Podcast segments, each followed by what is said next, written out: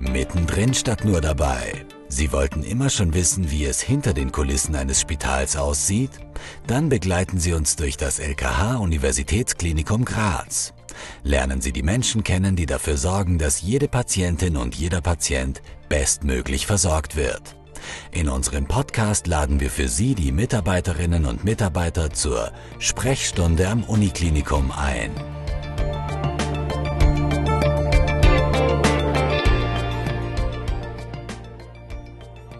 Herzlich willkommen zur Sprechstunde am Uniklinikum. Heute darf ich einen ganz besonderen Gast bei uns begrüßen. Es ist der neue Vorstandsvorsitzende der KAGES, Universitätsprofessor Ingenieur Dr. Gerhard Stark.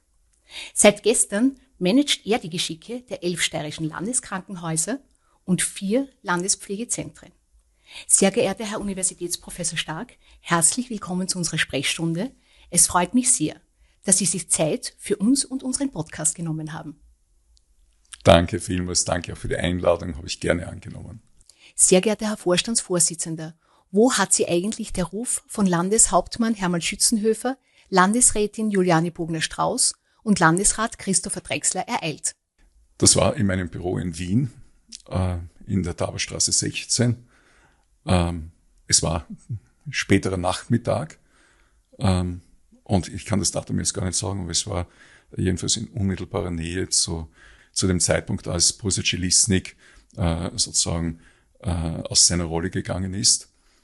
Und, und Herr Lanz hat nur gesagt, Gerhard, bitte, wir brauchen dich.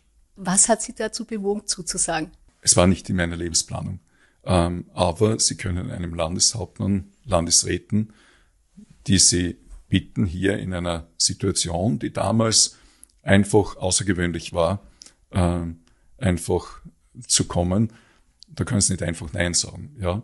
Und ich sage dazu eines, ich habe hier äh, in Graz studieren dürfen, ich habe hier meine Ausbildung machen dürfen, äh, ich bin in der Steiermark sehr verwoben, ob das ähm, sozusagen im kirchlichen Bereich ist, ob das im Gemeinde-, Kommunalbereich ist, ob das bei der Feuerwehr ist. Ähm, und da fühlt man sich auch in einem gewissen Maß natürlich verantwortlich und natürlich auch verwurzelt und wird an diese Wurzeln durch so eine Bitte eines Landeshauptmanns mit seinen Landesräten und Rätin natürlich auch daran erinnert. Also in dem Sinn sehe ich es als Auftrag und auch, ja, äh, in dem Sinn, ich sage es nochmal, sehe ich es als Auftrag. Äh, vor Ihrer Berufung zum Vorstandsvorsitzenden haben Sie die Ordensspitäler der Barmherzigen Brüder geleitet. Zwei Monate lang parallel zu Ihrer jetzigen Funktion als Kagesvorstand. Wie würden Sie Ihren Führungsstil beschreiben? Es ist immer schwierig, wenn man sich selbst hier beschreiben muss. Viel lieber äh, wäre es mir gewesen, Sie hätten diejenigen gefragt, äh, die mit mir zusammengearbeitet haben, arbeiten, äh, wäre mir lieber gewesen. Ähm, aber es ist natürlich, man hat einen Plan, wie man seinen Führungsstil anlegt. Und das ist einer, wo ich sage, äh, er ist sicher auch einer, der auf Hierarchien Wert legt. Hierarchien im Sinne einer klaren Regelung von Verantwortlichkeiten. Das ist das eine. Als Menschen begegnen wir uns immer auf gleicher Augenhöhe, egal in welcher Rolle wir sind. Aber die Rollen selbst haben ganz ein klares Verantwortungsprofil. Und ähm, so wie man mich kennt, lege ich auf diese Verantwortungsprofile einfach einen großen Wert. Äh, das, ist, das ist so das eine. Äh, für mich ist Klarheit etwas sehr Wichtiges. Für mich ist, würde ich sagen, Engagement wichtig. Das heißt, ich schätze Menschen, die für etwas stehen, die Meinung haben ähm, und die sich engagieren. Ähm, und das sage ich nochmal, da interessiert mich auch nicht nur der Beruf, sondern auch ein bisschen was darüber hinaus. Ähm, sozusagen, das fasziniert mich. Ähm, dafür bin ich auch sehr offen und Sie haben schon gehört, zum Beispiel Feuerwehr, mich interessiert auch, wie sieht es in Rettungsorganisationen aus, wie sieht es aber auch in Vereinen aus, was auch immer. Ähm, das heißt also, äh, hier würden Sie mich als mal würde ich sagen, so vielschichtige Führungskraft erleben, die sozusagen vielfach interessiert ist, aber vielfach interessiert ist am Menschen. Es ist doch eher ungewöhnlich, dass ein Mediziner auch eine technische Ausbildung besitzt. Wann haben Sie sich entschieden, Mediziner zu werden und warum? Also hier habe ich immer eine ganz einfache Antwort. äh, die schreckt manchmal ein bisschen. Eigentlich wollte Tierarzt werden, ja.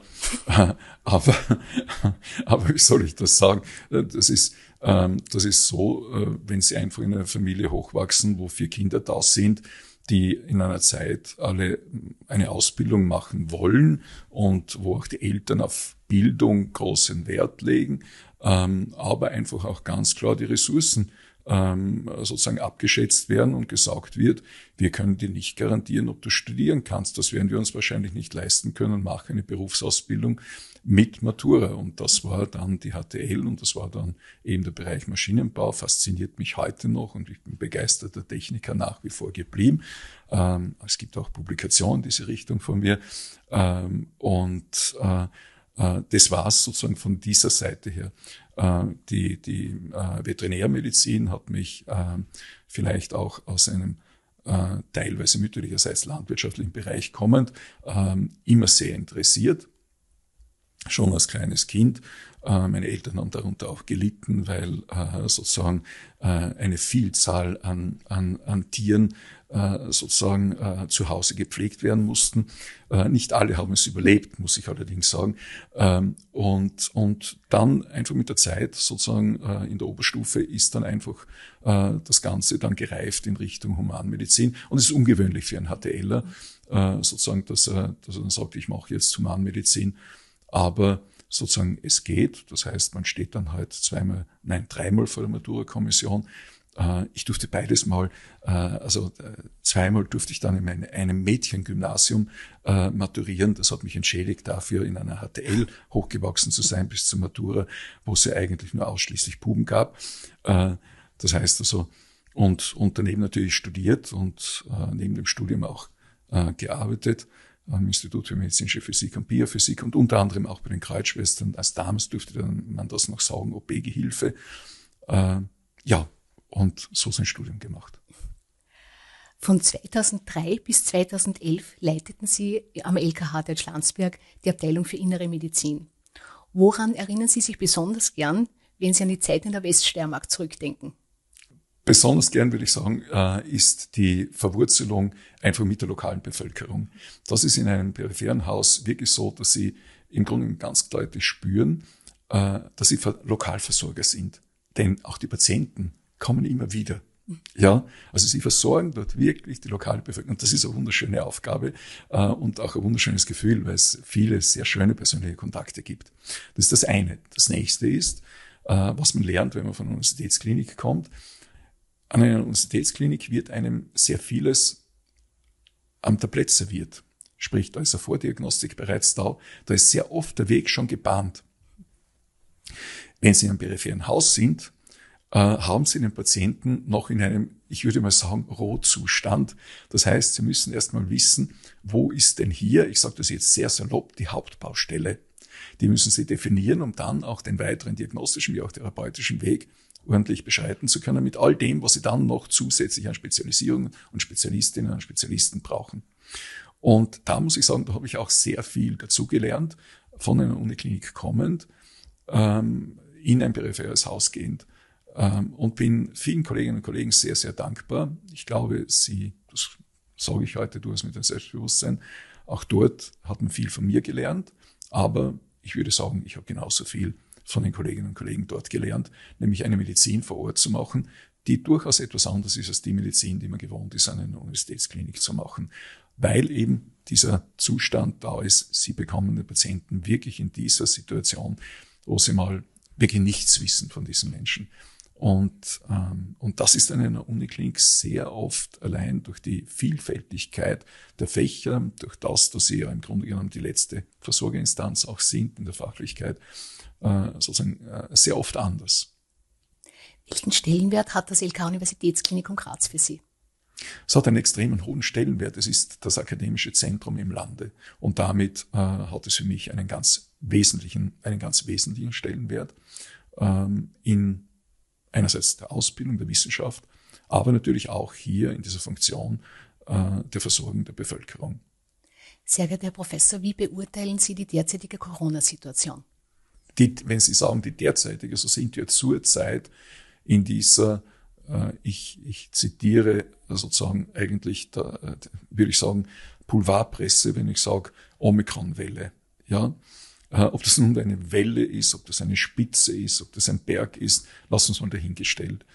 Äh, zurzeit sind wir in einer Situation unter Omikron, wo wir hohe Infektionsraten in der Bevölkerung sehen, aber Gott sei Dank in den äh, Spitälern ähm, eine geringe Belastung. Ist nicht zu vergleichen mit der Delta-Welle, absolut nicht.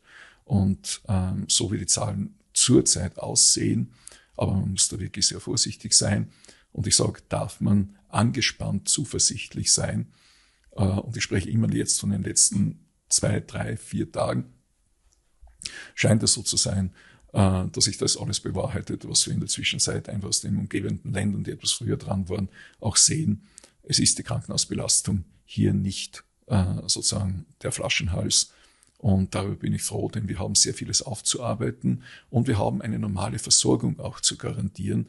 Und man muss ganz ehrlich sagen, ähm, Covid ist damit immer ein Teil einer Gesamtversorgung, auch wenn es diese Pandemie äh, sozusagen medial äh, alles zudeckt, was an großartigen Leistungen trotzdem gemacht werden. Es werden bitteschön trotzdem komplizierteste Erkrankungen im Bereich der Onkologie, der Hämatologie, im Bereich der Pädiatrie, im Bereich der Chirurgie, im Bereich der inneren Medizin werden behandelt.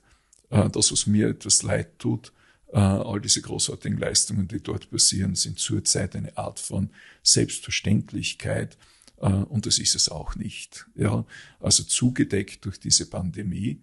Und äh, ich denke, wenn Sie mich nach der Beurteilung fragen, sehe ich heute in dieser Pandemie etwas, ich sehe auch ein großes soziologisches Thema dahinter, nämlich wie geht Gesellschaft in weiterer Folge um aus dieser würde sagen, angespannten Situation, es gibt sicher andere Worte noch dafür, einfach auch wieder vernünftig herauszukommen, ja, in eine Entspanntheit. Das, was ich dazu auch noch sage, äh, ist vielleicht das eine, dass wir heute, und da gebe ich auch, nehme ich die Medien nicht aus dieser Verantwortung heraus, Menschen zu sehr erschrecken.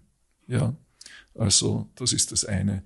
Ähm, ich denke, Bevölkerung darf sich, und das hat auch die haben die letzten Jahre, zwei Jahre gezeigt, darf sich auf ihr Gesundheitssystem, auf ihre Leute aus dem medizinisch-technischen Bereich, aus dem Bereich der Pflege, aus dem Bereich der Ärzteschaft, man darf sich auf dieses System verlassen. Es ist ein gutes System und das hat es auch in der jüngeren Geschichte wirklich gezeigt. Was muss aus Ihrer Sicht passieren, damit wir im Herbst 2022 nicht wieder in einen Lockdown müssen? Ähm, das ist jetzt genau das, ähm, wo ich Ihnen sagen kann, äh, dazu werden Sie von mir keine Antwort bekommen, weil das das Typische ist, ähm, sozusagen, wo man sich verrennt, nämlich jeder muss permanent die Zukunft voraussagen. Ich sage Ihnen ganz ehrlich, ich spiele hier nicht mit, ich sage die Zukunft nicht voraus, weil ich sie nicht weiß. Ja, der liebe Gott weiß sie, dann lassen wir es beim lieben Gott, aber nicht bei mir bin ich nicht. Ich kann nur sagen, wie es im Jetzt ist ähm, und im Jetzt, das habe ich Ihnen gesagt, ähm, wie es im Herbst sein wird. Ich weiß es nicht. Ich kann nur wiederum sagen, und das sollte man der Bevölkerung sagen, und da dürfen wir alle stolz sein, die wir diese Aufgaben erfüllen können, egal ob im Verwaltungsbereich, ob äh, Pflege, Ärzteschaft, wo auch immer. Bevölkerung darf sich auf uns verlassen. Wir werden auch dafür eine Lösung finden und wir werden auch da gut durchkommen. Welche Projekte in der KAGES liegen Ihnen besonders am Herzen? Ganz besonders ähm, liegt mir hier äh, die Frage, äh, die Personalfrage am Herzen. Das heißt also, wie gehen wir mit Personalthemen um? Denn äh, wir haben es einfach damit zu tun, dass, ähm, dass die Demografie zuschlägt. Äh, insofern, dass einfach wir die Babyboomer-Generation aus der Arbeitswelt verlieren, und da sind wir bereits mittendrin, ähm, und damit den jüngeren Menschen ähm, sage ich mal, einfach auch viel zugetraut werden darf. Und äh, da sehe ich innerhalb der nächsten paar Jahre, und für mich sind es nur ein paar Jahre, als meine Aufgabe, hier einzugreifen, äh, dahingehend, dass ich sage, ich sehe meine Aufgabe darin, diese Zukunft zumindest vorzubereiten, beziehungsweise an ihr zu arbeiten und das aber, und das sage ich auch, mit der nächsten Generation. Und das ist nicht mehr die Babyboomer-Generation, zu der ich selbst gehöre. Das heißt also, wir sind Auslaufmodelle, aber wir haben eine Aufgabe. Wir haben die Aufgabe, jungen Menschen viel zuzutrauen. Ich denke, in manchen Bereichen auch Begleiter zu sein, nicht ihre Arbeit zu machen, aber Begleiter zu sein. Das ist das eine, woran es mir ganz besonders liegt. Und das nächste ist, äh, das sind Prozesse. Äh, ich denke, je komplexer, und Medizin ist komplex und war immer komplex, ähm, da spielen Prozesse eine ganz wesentliche Rolle. Und ähm, hier möchte ich sagen, sind es Prozesse im Gesundheitssystem, ähm, die mir ganz besonders am Herzen liegen, wo man einfach sehr viel machen kann. Ja, und, und an manchen durfte ich wesentlich mitarbeiten. Die liegen mir ganz besonders am Herzen. Wir wissen aus den Medien, dass Sie neben Ihrer Management-Tätigkeit auch noch praktizieren. Wo finden Sie den Ausgleich und wie entspannen Sie sich eigentlich? Ja, äh, zurzeit ist das ein bisschen eine schwere Frage mit der Entspannung. Ähm, aber ich würde, ich würde mal meinen, für mich ist die Ordinationstätigkeit etwas unheimlich Wichtiges. Äh, in der Situation jetzt gibt es mir die Möglichkeit, sozusagen eine Arbeit zu beginnen und auch wieder abschließen zu können. Allein jeder Patientenkontakt hat einen Beginn und hat ein Ende. Äh, das ist in dieser Arbeit, äh, die ich, und jetzt kann ich sagen, schon seit jetzt Jahrzehnten mache, nicht mehr der Fall. Ja, denn hier gibt's kein Ende. Ja, und schon gar nicht in dieser Tätigkeit jetzt. Das zweite ist, ich glaube, dass es wichtig ist, oder für mich, ich sehe es für mich ganz wichtig, einfach auch äh, ganz praktisch tätig zu sein, seine Arztbriefe selber zu schreiben, einfach eine Untersuchung selber zu machen, ähm, ähm, eine Ultraschalluntersuchung selber zu machen, aber auch sein DFB-Diplom zu pflegen. Ja, äh, das ist einfach wichtig und das ist auch für jemanden wie mich wichtig und ich glaube, das ist eine gute Zeichensprache, äh, dass ich meine E-Learnings ähm, äh, sozusagen genauso mache ähm, von der Akademie der Ärzte und natürlich auch meine Prüfungen dort mache, wenn die auch recht einfach sind, aber ich kann nur sagen, ich bin bei welchen auch durchgefallen. Ja. Also, aber ich bemühe mich. Ja, und ich glaube, das ist genau dieses Bemühen, das wichtig ist, einfach äh, mit äh, äh der Pflege, mit den MTD-Berufen, mit Ärztinnen und Ärzten, dass die das auch spüren. Okay, der Chef hängt sich auch rein, äh, der macht's auch. Äh, ich denke, das kann ich damit auch zeigen und will ich damit auch zeigen. Also da, da, da ist es ähm, sozusagen trotzdem wichtig zu wissen, warum ist man Arzt geworden. Und Arzt bin ich geworden, weil mich der Mensch interessiert und weil ich den Menschen nehmen möchte, so wie er ist. Und weil auch dieser Gedanke, den Menschen helfen zu können, etwas ist, äh, was was Wunderschönes ist und was man spüren muss.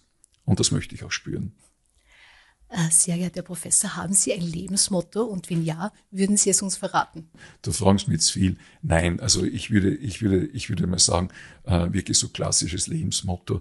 Also äh, nein, da gibt's viel berühmtere Leute, die so das sowas ganz toll sagen können. Ja, also äh, nein, das habe ich nicht. Sozusagen ganz einfach, nimm die Arbeit, die auf dich zukommt, äh, erledig sie mit äh, Freude, äh, mit Herz, mit Verstand. Sehr geehrter Herr Vorstandsvorsitzender, ich bedanke mich sehr herzlich fürs Gespräch. Sehr gerne, danke Ihnen auch. Liebe Hörerinnen und Hörer, auch Ihnen vielen Dank fürs Zuhören. Unsere nächste Folge gibt's in 14 Tagen. Wir freuen uns wie immer über Ihre Rückmeldungen auf Insta oder über unsere Homepage. Einen schönen Tag noch, bleiben Sie gesund und bis bald bei unserer Sprechstunde am Uniklinikum.